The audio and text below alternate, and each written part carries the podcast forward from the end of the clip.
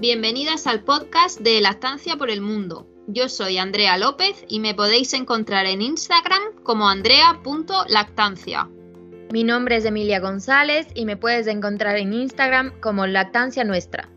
Yo soy Camila de Biaggi y estoy en la cuna de mamá.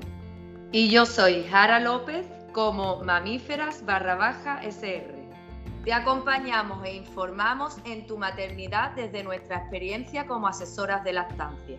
Quédate con nosotras. Hola, hola chicas, ¿cómo están? Hola Emilia, hola Jara, ¿qué tal? Buena, Andrea, Emilia, ¿qué tal estáis? Muy bien, bueno, aquí estamos reunidas un día más en el podcast de La Estancia por el Mundo. Y el tema que vamos a tratar hoy es muy personal. Es nuestra visión de la lactancia y de la maternidad antes de ser madres. Cómo nos lo planteábamos, cómo veíamos la lactancia, eh, cuál era la idea que teníamos en el entorno, en nuestro alrededor. Y a ver si os parece, comenzamos por Jara. Cuéntanos. Anda, pues me ha tocado entonces, ¿no?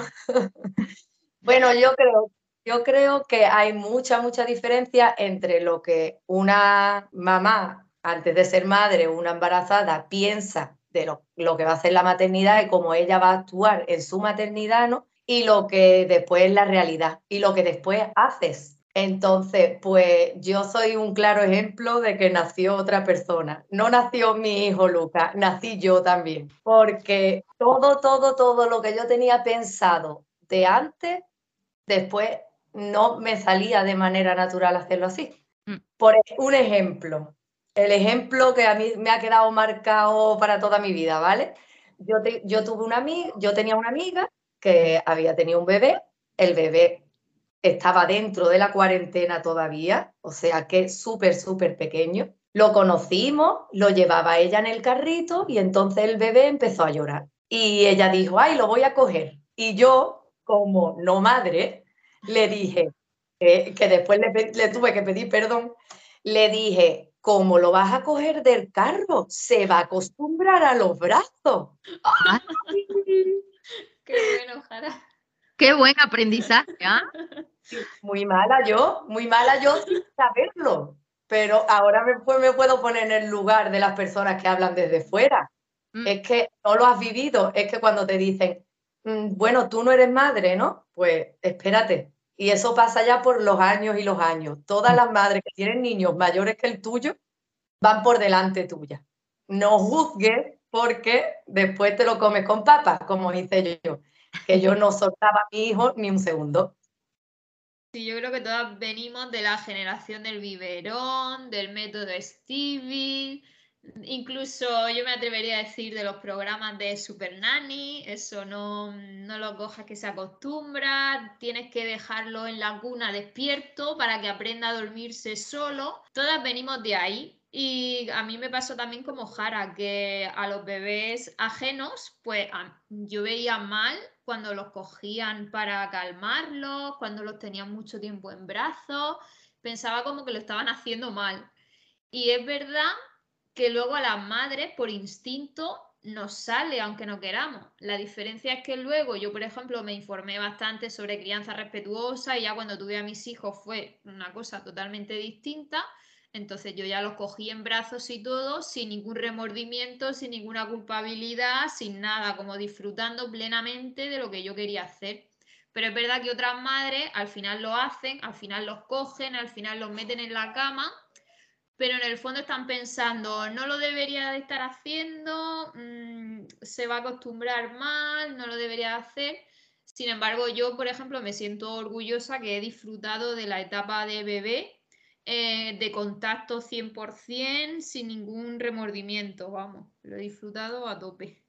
Claro, yo por ejemplo lo disfruté igual porque me nació de manera natural y porque mm, no, no, prestaba atención y tampoco tenía mucho, muchas personas de mi entorno que me estuvieran diciendo lo contrario, ¿no? Pero me sentí mal por esta amiga. Entonces, meses después, años después, porque ya no recuerdo la diferencia de edad, os lo digo que le pedí perdón y le dije, perdóname por este comentario que te hice porque me sentía realmente mal de haber es que en realidad de, de meterte. Y a mí me pasa todo lo contrario. Ahora me, me pide el cuerpo meterme cuando no están atendiendo a un niño. Uy, Y eso sí, sí. Supera, me supera. Sí. Sí, creo que a todas. Y bueno, ahí, ahí yo creo que sí entra muchísimo la expectativa realidad, ¿no? Como eh, antes de ser mamá te ves, piensas que es la maternidad, piensas lo que es un recién nacido, lo que te han contado también, porque como decía Andrea, ¿no? Tenemos muchas, eh, no sé si es cultural o estrategias técnicas para que se comporten los bebés, cuando en la realidad es completamente diferente. O sea, yo creo que no, no hay ninguna mamá a la que tú puedas entrenar para ser mamá. O sea, nadie puede aprenderlo antes. Eh, y bueno, ahí para yo meter en mi experiencia, yo creo que sí me pongo ahí un punto nulo, eh, porque yo en realidad nunca tuve una expectativa de la maternidad, nunca me vi siendo mamá. Entonces, como que nunca en mis pensamientos, antes de serlo, eh, tenía planeado, ah, es que hay esto o hay el otro, o ve cómo hace esta mamá, ve cómo hace la otra. Para nada, ¿no? Entonces, claro, cuando yo me enteré que estaba embarazada, como que fue un cuaderno en blanco. Entonces, claro, yo pude como que ver qué es con lo que yo me sentía más mm, cómoda. Creo que eso fue algo súper eh, fácil para mí, ¿no? Porque, porque no tenía esa expectativa. O sea, no, no había nada antes. Sí me acuerdo, sí me acuerdo que, claro, yo veía a los niños y como que mm, yo no soy muy, aquí se le dice guagüera, ¿no? Que es para de los guaguas. eh, como que no me encantaban los niños, no es que yo era de las que, claro, me iba y que los amarcaba y estaba con ellos todo el tiempo, etcétera, etcétera, ¿no? Eh, más bien sí, puntuales, mis sobrinos y así, pero de ahí nada, o sea, que prácticamente fue, fue todo nuevo, fue todo nuevo, incluso el tema de las cri- tipos de crianzas y todo, claro, yo no tenía idea. No tenía Claro. referencias tampoco. Yo, por ejemplo, con el tema de la crianza, en la relación con los niños, yo siempre he tenido buena relación con los niños porque yo considero que los niños, mm, cualquier adulto que les presta atención, Mm. es como que ya te adoran y vienen a ti y, y entonces eso es lo que siempre me ha pasado a mí con los niños, ¿no?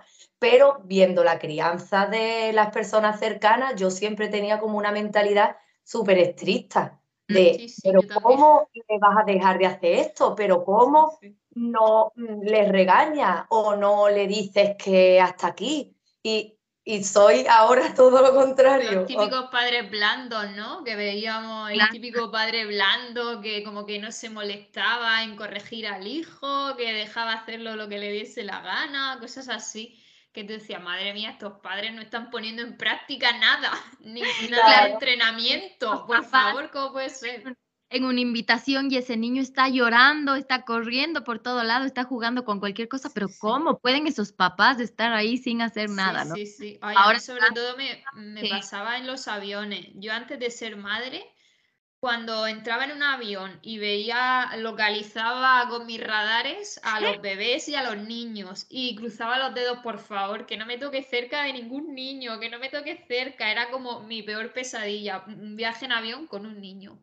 Y cómo cambia la cosa que después de ser madre, estoy en el avión, por supuesto ya me da igual que me toque un niño cerca, pero escuchar a un niño, a un bebé llorando en un avión, es que no, no, o sea, no puedo con eso, lo paso fatal, fatal, fatal. Sí, porque sabes que mal, le está pasando o que le está doliendo algo o que necesita comer y no le están dando de comer. sí, Yo creo o- que algo muy importante de la maternidad, creo que a muchas mujeres nos pasa, ¿no? Es esa compasión, esa empatía, ¿no? E- esa compasión por los niños, yo creo que es. ¿no? De que no quieres que les pase nada y si ves a un niño que está llorando con una mamá que, que no está cubriendo esas necesidades, como que te entra esa, esa ansiedad, ¿no? Esas ganas de interferir, pero sabes que, que, que por respeto, que por- claro, no puedes porque es su, es su crianza, pero Emilia, que te lo quieres llevar para tu casa. que, que- que no sé, es como una sensación como de que tú lo vas a hacer mejor y quizás no sé, y bueno, seguramente no sea así, porque su madre es aquella mujer, no eres tú. Claro, Entonces, es muy subjetivo, sí. Claro, y además que hay niños pues, que pueden tener un mal día o que se están encontrando mal o que ya están muy cansados y no quiere decir que la madre no le esté atendiendo, pero que están en ese momento ahí un poco más... O que la madre tenga el mal día en ah, ese momento. Pobre. Y justo coincidió que está en un lugar público con alguna, no sé, en algún sitio y claro, tú quieres salir al rescate y, y toda la cosa, pero claro, también nos ponemos esa barrerita en donde, que también yo creo que está mal, ¿no? Que nos hemos puesto esa barrera en donde nadie actúa, nadie hace nada, cuando en realidad muchas veces es mamás que están teniendo ese mal día o ese niño que está teniendo ese mal día, posiblemente necesiten, ¿no es cierto?, que alguien les diga, ¿en qué te puedo ayudar? Dime, que te cargo la mochila, quieres llevarlo a algún sitio o, algo que, que le ayude también a esa mamá a sentirse mejor, ¿no? Porque seguramente ella también está muy eh, se está sintiendo mal por la situación, ¿no? Esa siempre, esa siempre es la duda, ¿no? Cuando presencias a lo mejor algo que tú crees que podrías ayudar o aportar, pero en realidad no conoces a esa persona y entonces tú no sabes cómo va a reaccionar y muchas veces no sabes ni cómo plantearlo, ¿no? Sí. Si es un, un momento en que estás en un evento que estás rodeado de ello, pues sí es verdad que yo intento con el niño a lo mejor pasar más tiempo, distraerlo o algo de eso. Pero me han pasado situaciones de, de estar en una cafetería y en la mesa de al lado haber un niño de 5 o 6 años y estar regañándole, pero constantemente imponiéndose y el niño llorando desconsolado, que, que es que quieres estar, pero no sabes la manera de estar. Entonces es muy, muy, muy, muy difícil. Al mm. final te mantienes al margen y te, te encuentras mal hasta por mantenerte al margen, porque es una situación que tú estás viendo delante. Eso me pasa mucho con, con, la violencia de género. Mm. Parece que cuando hay una disputa entre un hombre y una mujer, todo el mundo quiere mediar. Bueno, o al menos hay más personas que, que median o se meten en la, en la disputa, ¿no? Pero cuando es con, con, un niño, aquí está como muy aceptado. Muy aceptada la, la, madre o el padre sabe lo que está haciendo y se acaba. Sí, cuando en realidad es lo mismo, ¿no? Porque a la final un niño tiene que tener el mismo derecho que un adulto. ¿No? O sea, eh, si es que hay una madre que está, o un padre, ¿no es cierto? O la persona que sea, que está agrediendo a un niño porque esa es su forma de crianza, en realidad deberíamos de intervenir porque no está bien. Es igual que, que con dos adultos. Sí, se debería de intervenir. A mí me ha pasado con niños que los castigan en plan de cara a la pared y estamos como en un sitio público de veraneo y tal, y los niños de cara a la pared como un montonazo de tiempo que tú dices, madre mía, están aquí al lado mío, no puedo hacer nada y realmente eh, son abusos y son métodos abusivos de hace 500.000 años y cómo es posible que los padres de hoy en día no se hayan informado. Y... Sí, está muy normalizado, ¿no? Mm. Nos faltan herramientas, ¿no? Para saber actuar en ese momento y yo creo que también tiene que ser un cambio social mm. eh, que se va creando poco a poco, porque tampoco puedes estar, mm, no discutiendo, ¿no? Pero tampoco puedes estar mediando en todos los conflictos que se, te encuentras a lo largo de tu día a día, porque si no, no vives. Sí, y echándolo para nuestro terreno, sobre todo, bueno, pasará a vosotras también con los bebés de mm. pocas semanas, cuando lloran por hambre o sobre todo por hambre, ¿no? Y la mamá no sabe o que tiene hambre o lo quiere hacer aguantar a la siguiente toma y, hacen un montón de malabarismos con tal de no darle de comer todavía. Uf, yo esas son las situaciones que peor llevo, sinceramente. yo creo que ah, nos choca muchísimo el hecho de que, ah, no, pero recién comió. Es que acaba de comer, entonces no le puedo dar otra vez.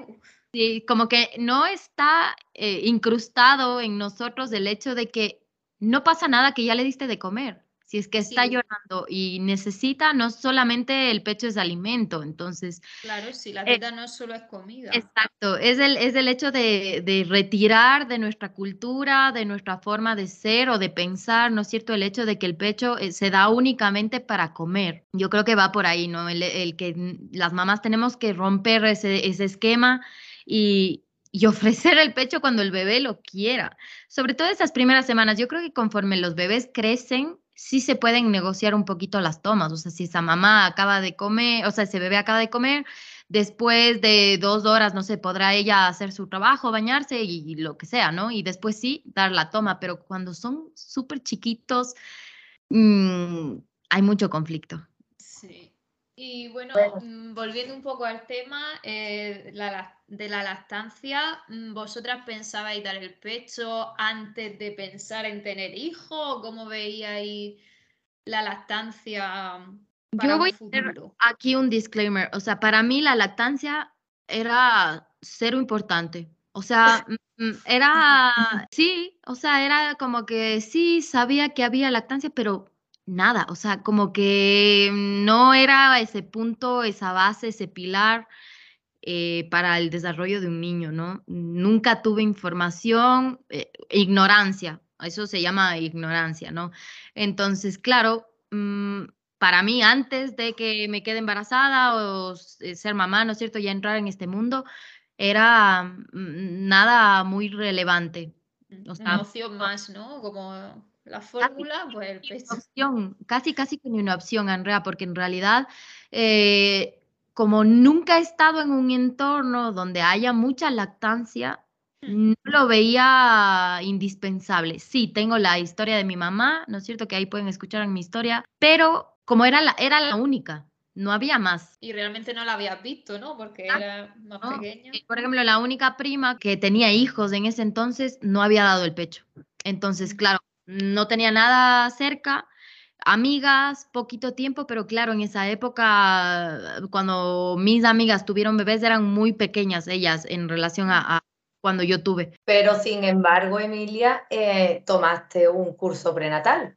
Entonces fue a raíz del embarazo, entiendo, ¿no? Sí, claro, entonces yo me quedé embarazada y claro, yo creo que ahí el momento que yo me enteré del embarazo, como que hubo ese cambio de chip, ¿no? El que me tengo que informar, el que tengo que aprender, tengo que saber ciertas cosas.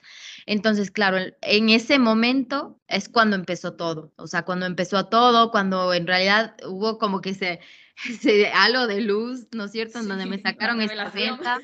Claro, la revelación, me sacaron esta venda y me di cuenta de lo que era la lactancia. Entonces, claro, yo después, ya después de haberme leído mm, muchos libros, contraté a la asesora de lactancia, ahí empezó todo, pero claro, antes de eso, para mí no era relevante. Yo creo que igual, porque yo, yo no recuerdo que, que yo tuviera pensamientos alrededor de, de, o sea, sobre la lactancia en ningún momento. De hecho, yo quería siempre adoptar, yo no quería tener hijos propios.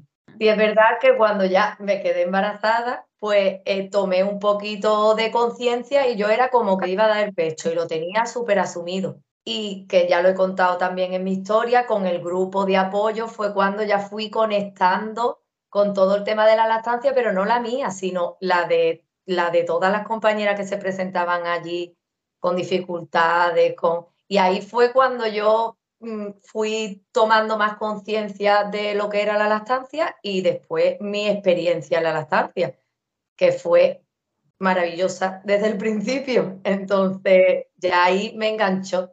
Entonces, las dos coincidí, coincidís en que la revelación ¿no? surgió a partir del embarazo. Sí, a mí, lo que, a mí lo que más me cambió una vez después de ser madre fue el colecho, porque eso sí es que es una cosa que yo no la tenía pensada para nada, pero pero que fue una necesidad y, le, le, tomé, le presté atención y digo, a ver, yo no puedo vivir así sentada. Así que, así que a los 15 días metí a mi, a mi niño en la cama, que era súper pequeñito, y digo, y aquí vamos para Sí, a mí el colecho me salió natural también. ¿Y tu lactancia? Pues mi historia con la lactancia yo creo que es desde siempre, ¿no? Yo de pequeña siempre he jugado a darle el pecho a mi muñeca, también le daba biberón, siempre he hecho lactancia mixta con ella. y luego yo eh, de pequeña me encantaban los bebés, siempre tenía que tener bebé lo más similar a, un recién nacido, que tuviesen sus arruguitas y todo, como si acabaran de nacer. No me servían los bebés con apariencia un poco más mayores. Y luego recortaba mucho los bebés tomando pecho, pues yo, mm, si mi madre tenía revistas o así de algún bebé tomando pecho, yo lo recortaba. O sea, yo ya estaba obsesionada con, con la lactancia. Y a mi alrededor, la verdad que tampoco en mi entorno hubo mucha gente que diese el pecho, más bien al contrario. Pero yo desde pequeña sí que decía, ¿y por qué?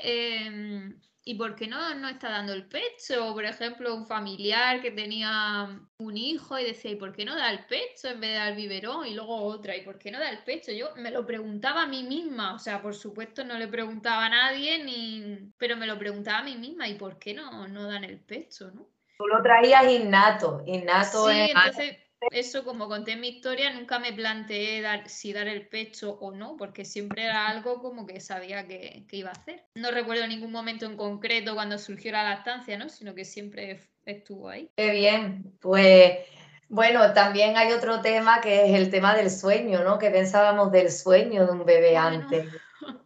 Ese es un tema curioso. Yo la verdad es que no tenía, o sea, es que no tenía nada planificado. Yo creo que eso es lo mejor que te puede pasar cuando eres madre, ¿no?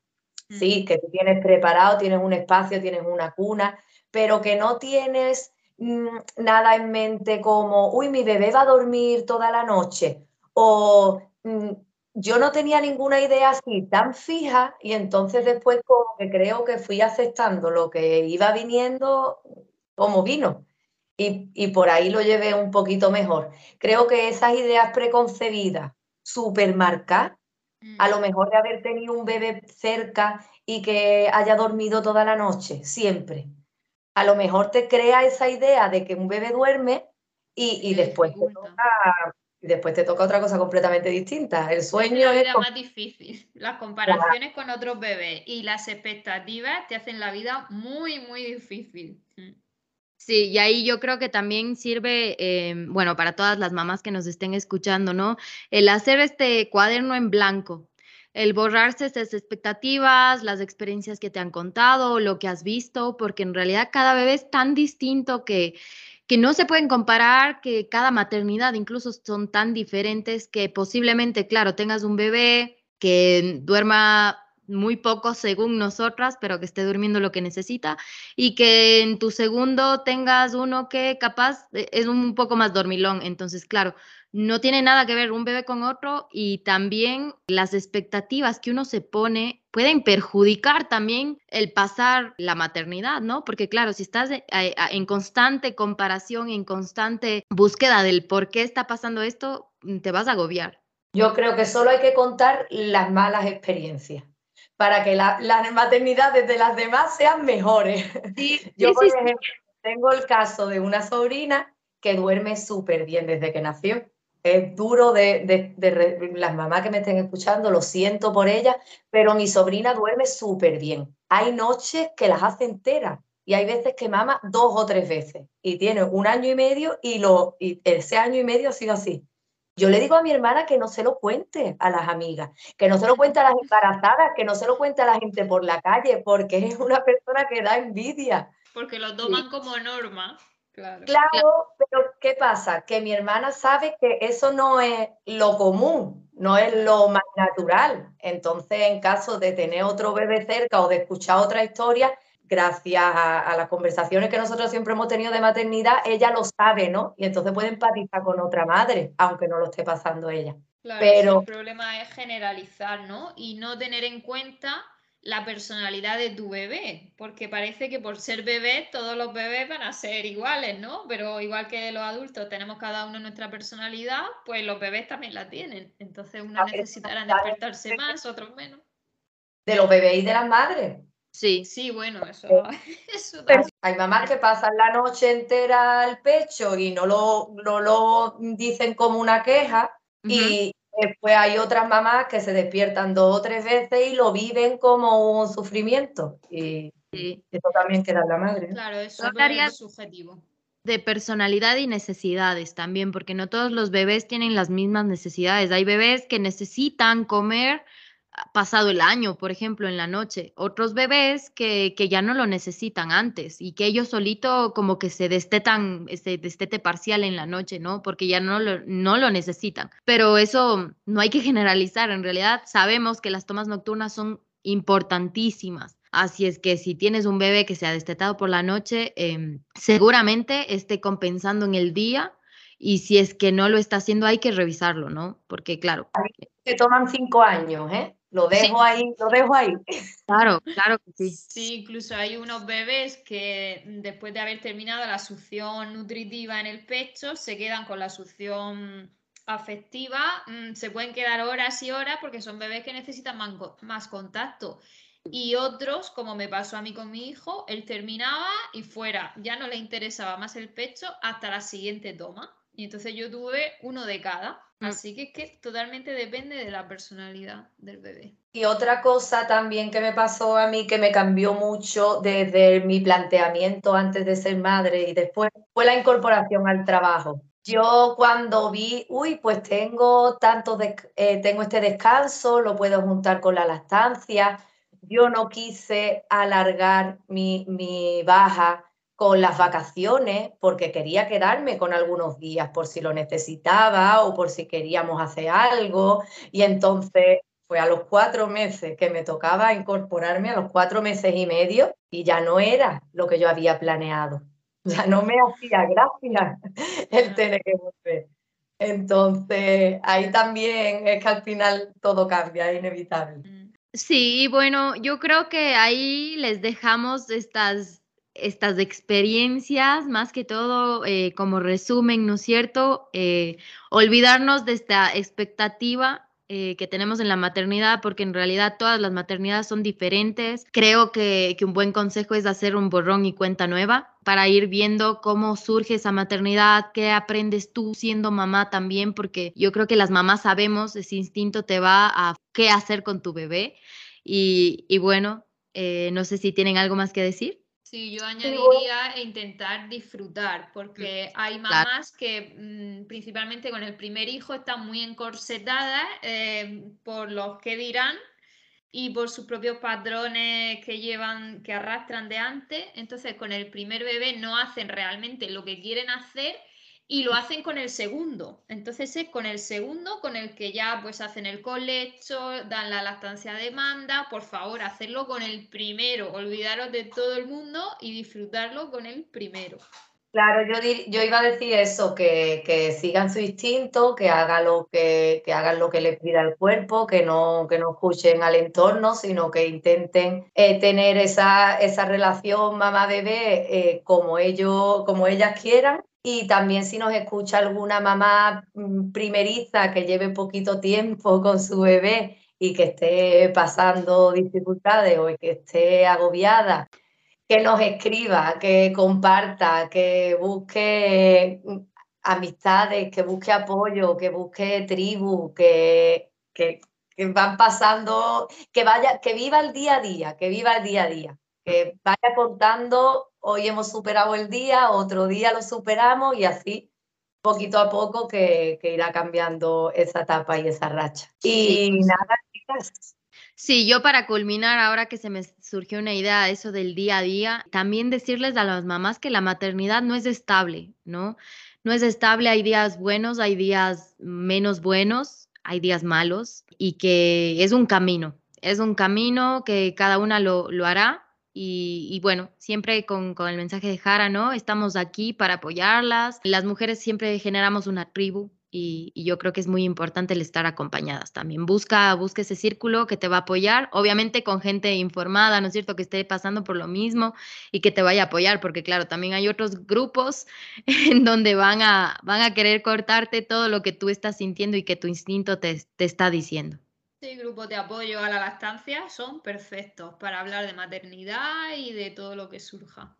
Claro, y acercarte a personas que, vean la maternidad también de la misma manera, ¿no? Porque puedes acercarte a un primer grupo y que no te convenza lo que, las opiniones o lo que te, o lo que tú recibes eh, directamente hacia ti, entonces que no te limites, que tú tienes que buscar el círculo en el que te encuentras cómoda y te encuentras acompañada y entendida y, donde tú puedas llevar tu maternidad de mejor manera. Nadie que te esté dificultando, intentar alejarte de, las complicaciones, porque ya es suficiente. Tener un bebé ya es suficiente. Exacto. Bueno, pues os recordamos que podéis escribirnos vuestras experiencias o dudas a nuestro email o podréis dejarnos un comentario también en nuestra cuenta de Instagram de La Estancia por el Mundo.